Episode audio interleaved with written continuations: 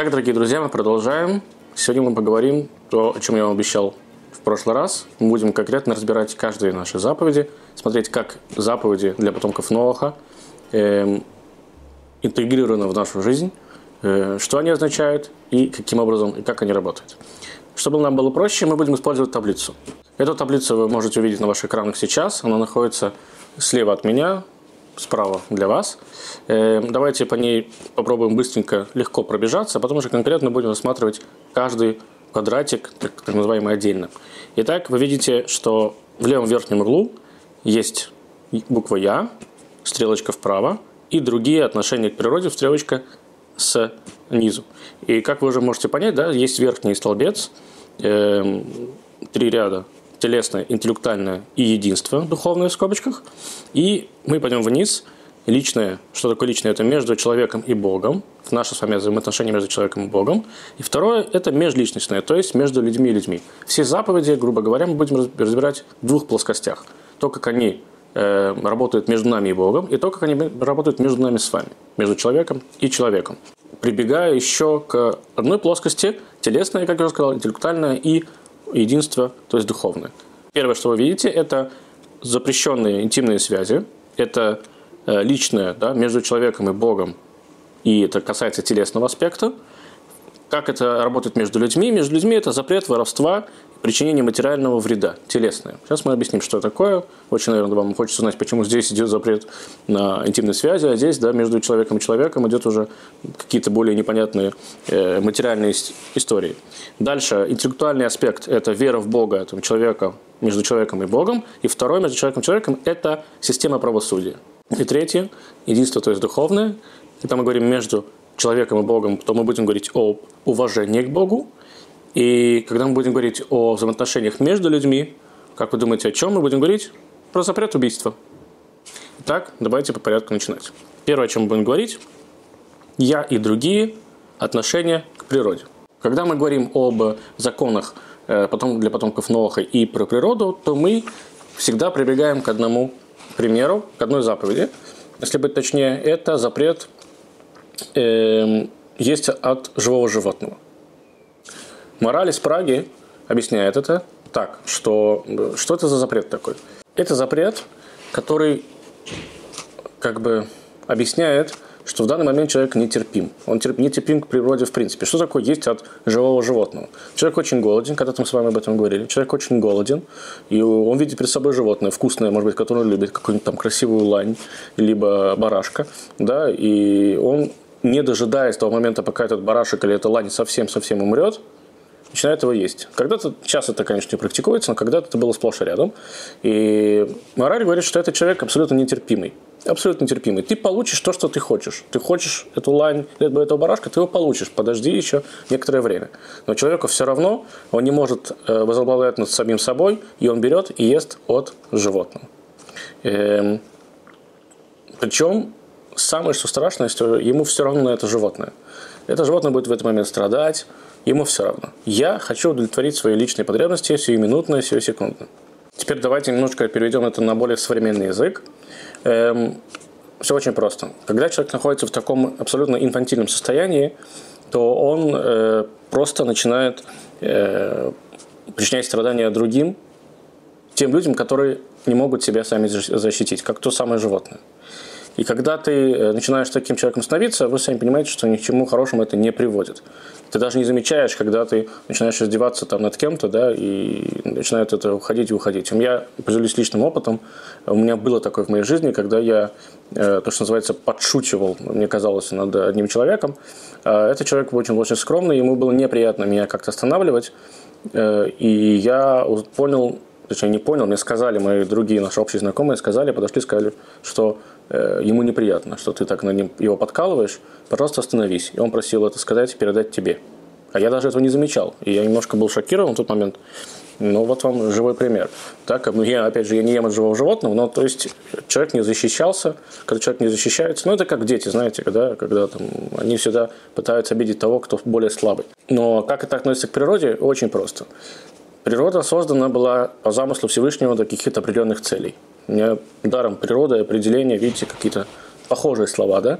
У каждого животного, у каждого травинки, у каждого кустика в этом мире есть свое предназначение.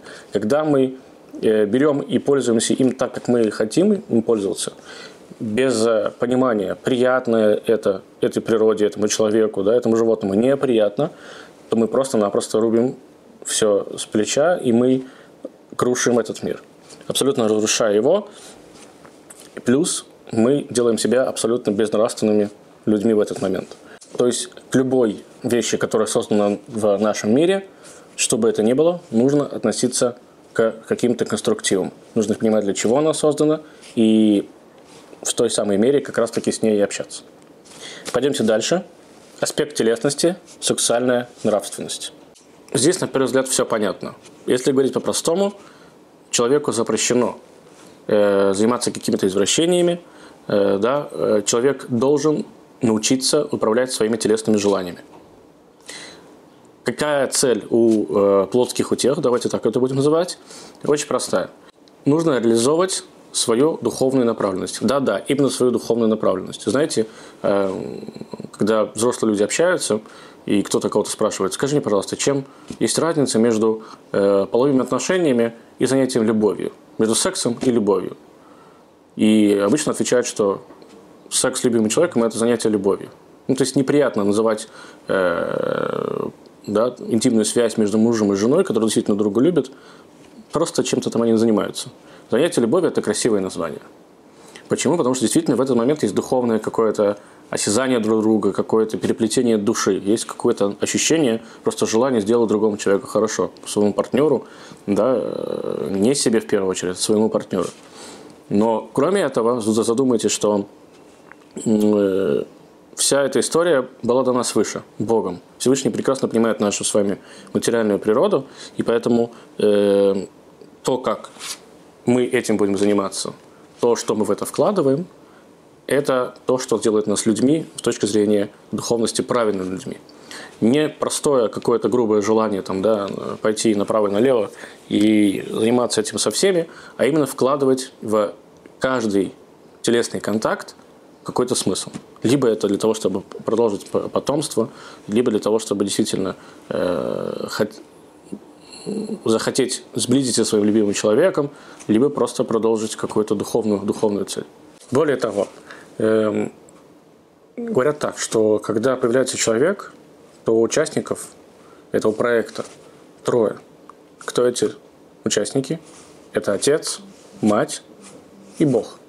Отец и мать дают тело, Бог дает душу. И тем самым как уже не раз подчеркивалось в законах Ноха, действительно, когда мы рождаем детей, мы передаем свою индивидуальность. Помимо того, что мы передаем свою ДНК, свои какие-то, может быть, да, привычки, э, хорошие или плохие, мы передаем самих себя. Э, сколько раз можно видеть, как потрясающе могут быть похожи Э, двоюродные братья, бабушки с своими правнучками. То есть мы всегда действительно нет такого момента, что в этот человек, что человек просто исчезает на всю жизнь. Есть момент, что человек передает самого себя, свое «я» дальнейшему потомству. Это такая некая-некая цепочка. Э, и понятно, что когда есть такая великая цель, то зачем заниматься какими-то разрушающими историями? Всевышний создал мужчин и женщин – и для того, чтобы действительно появлялись другие дети, осознанно, с целью удовлетворить этот мир, не побоюсь этого слова. Например, я вам скажу больше. По еврейскому закону мужчина, мальчик, парень и девушка, которые еще не сошлись в браке, они не могут назваться полноценными людьми. Человек – это тогда, когда у него есть своя вторая половина – абсолютно духовное слияние, помимо физического телесного слияния, может дать ему или ей называть себя человеком. Потрясающая история. Только после брака вы можете назвать себя человеком. И именно поэтому прелюбодеяние, инцест, скотоложество – это все запрещено для потомков Ноаха в том числе. Почему? Потому что это разрушает ту самую цепочку. Это не дает вот этого духовной передачи, которая должна быть Э, происходить в тот момент, когда появляются дети. Далее, дорогие мои друзья, мы переходим к интеллектуальному личному аспекту вера в Бога. Что такое вера в Бога? Казалось бы, тяжелая, наверное, какая-то сейчас пойдет история. На самом деле ничего тяжелого нет. Итак, эм, вера в Бога должна происходить из интеллекта. Что такое интеллект? Интеллект – это некий такой инструмент, который на основе каких-то своих личных соображений, э, опыта, э, да, того, чего вокруг него происходит, э, в соответствии с правилами логики, выводит некие правила. Что это хорошо, это плохо. Если интеллект работает правильно, то он сможет выстроить для себя какие-то правила. Если интеллект плохо работает, то правила у него тоже будут неправильны. Так, например, одна из вещей, которые давным-давно уже все отклонили, это идолопоклонство. Смотрите вокруг. Есть, конечно, какие-то, наверняка, еще ребята в Африке, которые бегают и благодарят деревья за то, что у них есть еда. Но по большому счету ни одна из мировых религий сегодняшний день не поклоняется какому-то там большому количеству богов. Есть один бог для всех. Идолопоклонничество сегодня вещь, которая ушла. Почему она ушла? Потому что с опытом постепенно люди как-то обращали внимание, да, то же самое ну, как бы религиозные деятели понимали, что есть все-таки, наверное, один, один бог, который всем это управляет. Не нужно 33 тысячи на все, на каждого. Можно с ума сойти. А каким образом, давайте попробуем разобраться вообще в принципе идолопоклонничество. Идолопоклонство могло появиться. Каким образом оно формировалось?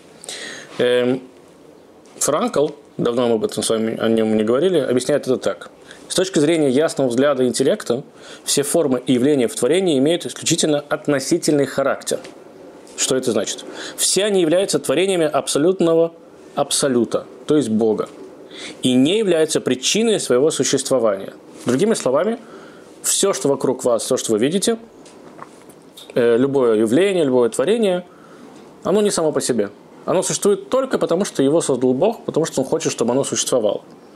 Оно не является чем-то отдельным а кто, да, является чем-то отдельным и э, чем-то, что само по себе вообще может существовать без вне зависимости от того, что происходит вокруг него, это только Бог.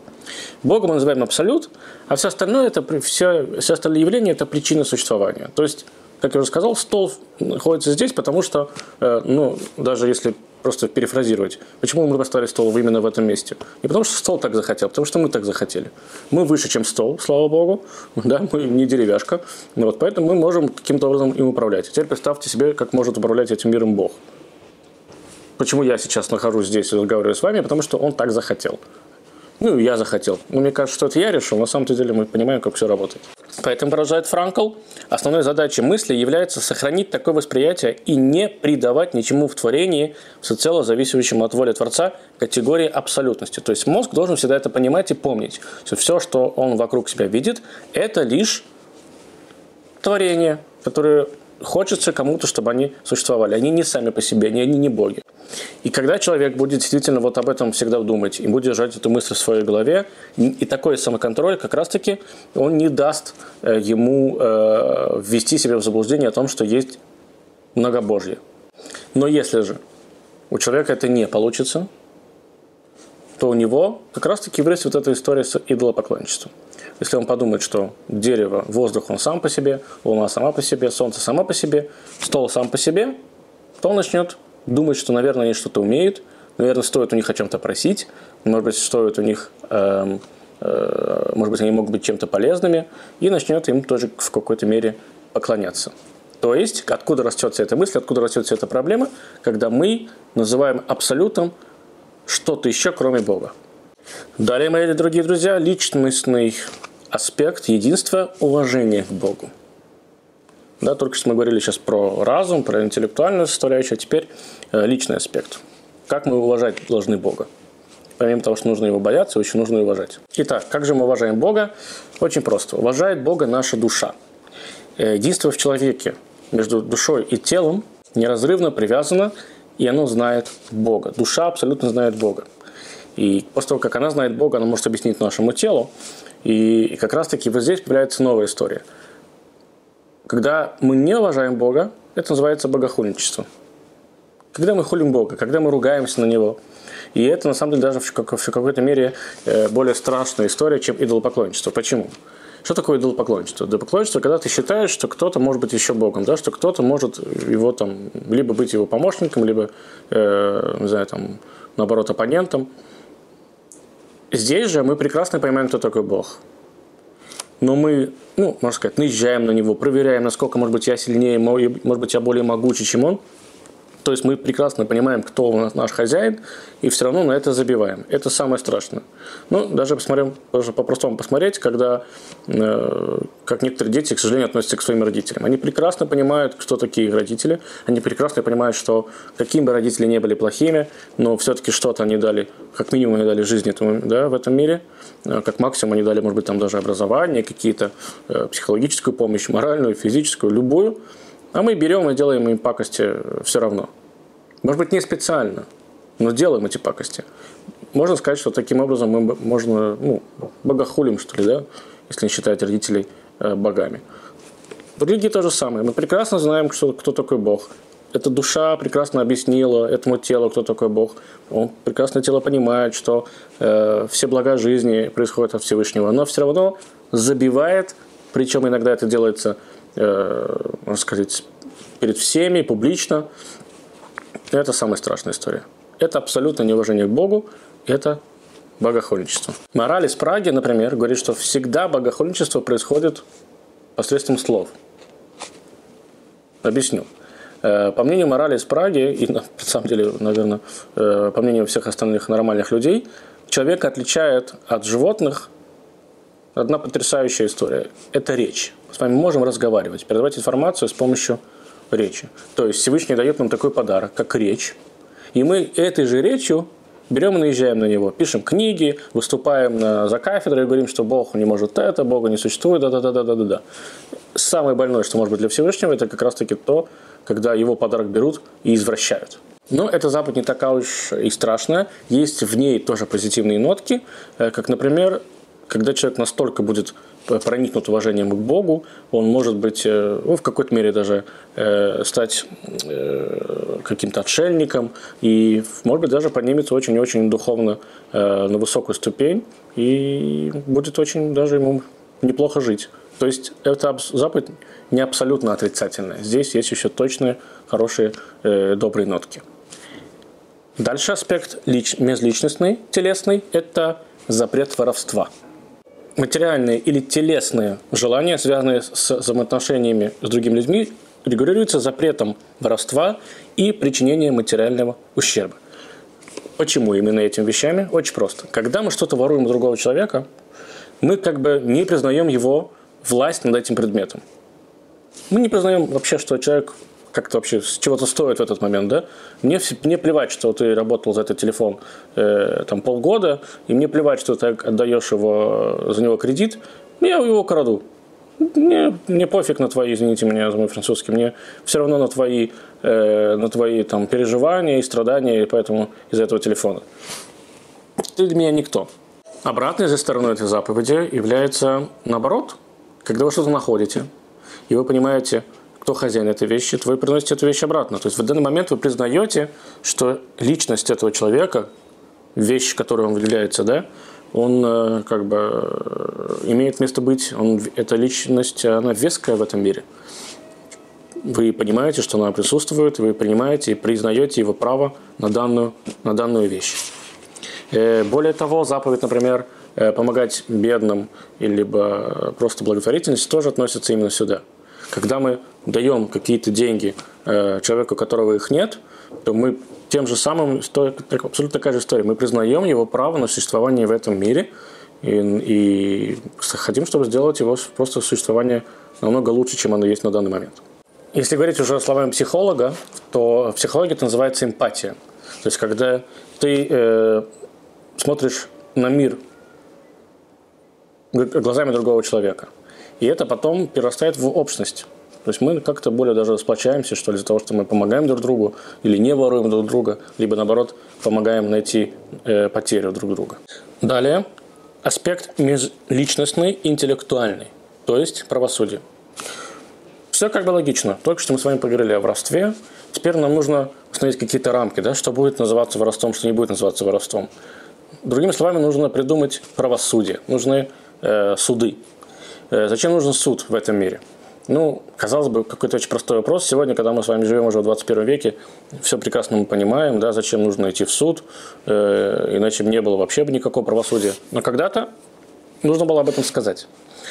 Эм, если совсем уж совсем простыми словами, то правосудие – это чем занимается вообще правосудие? Оно собирает улики для того, чтобы каждая из сторон смогла спокойно себя защитить. Чтобы не было такого, что э, богатый 100% э, посадят в тюрьму, да, либо выиграет суд у бедного, э, и либо же наоборот. То есть всегда должны быть абсолютно равные шансы у обеих сторон. На основе чего будет выноситься, э, выноситься приговор? Это улики, это сбор свидетелей, это абсолютно другая информация, обработка информации. И, конечно, должно быть ко всему этому еще беспристрастное, абсолютно беспристрастное отношение самих судей к обеим сторонам. Эм, когда, понятно, что я сейчас говорю о чем-то, наверное, очень сильно фантастичном для, для нашего времени, э, когда мы живем в такой, на, на такой планете, но это цель, почему бы к ней не стремиться, и такое правосудие действительно оно вызывает уважение. И я думаю, что все хотят, чтобы оно, именно таким оно и было. И последний межличностный аспект единства – это запрет убийства.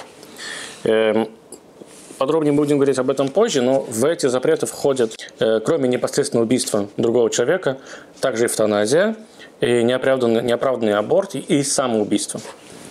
Что страшного здесь, почему это межличностный аспект? Когда мы убиваем человека, не дай бог, мы убиваем не просто тело, мы убиваем еще и душу. Поэтому здесь можно глобально поделить это на две вещи. Первое, в чем здесь проблема. Когда мы убиваем другого человека, не дай бог, то мы, конечно, по-простому не имеем права это делать, потому что все творения, включая человека, который мы создали, да, который есть вокруг нас, это творение Творца по его желанию. И мы не имеем права просто так исключать из этого мира любое творение, в том числе и человека. Всевышний сам решит, когда ему нужно уже этот мир покинуть. Это первое. А второе, душа, душа человека – это частичка Бога. Сам Бог вдохнул в нас нашу душу, и поэтому, когда вы убиваете человека, убиваете эту душу, то вы наносите урон самому Богу, в самом прямом смысле. И еще одна вещь, которая абсолютно не лежит на поверхности, э, она очень проста.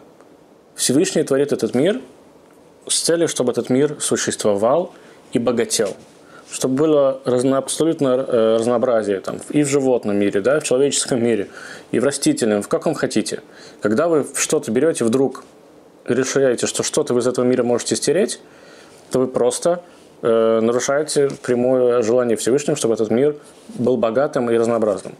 Этого делать вы не имеете. Не вам его, не вы его творили, этот мир, не вам решать, на какой степени он и как он должен выглядеть. Но в этой заповеди также есть позитивная часть. Это то, что когда вы помогаете другому человеку избегать, избежать э, убийства, да, либо вы останавливаете, останавливаете убийцу, либо вы останавливаете, ну, каким-то образом э, прерываете вот это намерение человека убить, да, либо вы просто защищаете кого-то, вы спасаете его душу спасаете свою собственную душу, спасаете душу его. А как только что мы сказали, душа – это часть Всевышнего, значит, вы, можно сказать, спасаете даже каким-то образом самого Всевышнего. Э, вот, собственно, все, что мы хотели по этой таблице сказать. Э, коротко я просто хочу немножечко под, подытожить. Понятно, что все эти заповеди, они, э, они важны. Понятно, что они, наверное, из моих уст прозвучали как очень идеальные, но никто не говорит, что они нереальны. Понятно, что, может быть, про суды э, – это вещь какая-то такая плюс-минус не от нас зависящая, да? Но воровство, но уважение ко Всевышнему, уважение к людям, уважение к природе – абсолютно простые, на мой взгляд, э, заповеди, которые можно начать исполнять, как только, как только вы закроете этот ролик. Ничего здесь сверхъестественного нет. Мы так живем по этим понятиям каждый день. Но если мы будем понимать, для чего мы это делаем, может быть, нам станет проще эти понятия соблюдать, заповеди исполнять, и, может быть, даже станет как-то жить поинтереснее. Друзья, до новых встреч!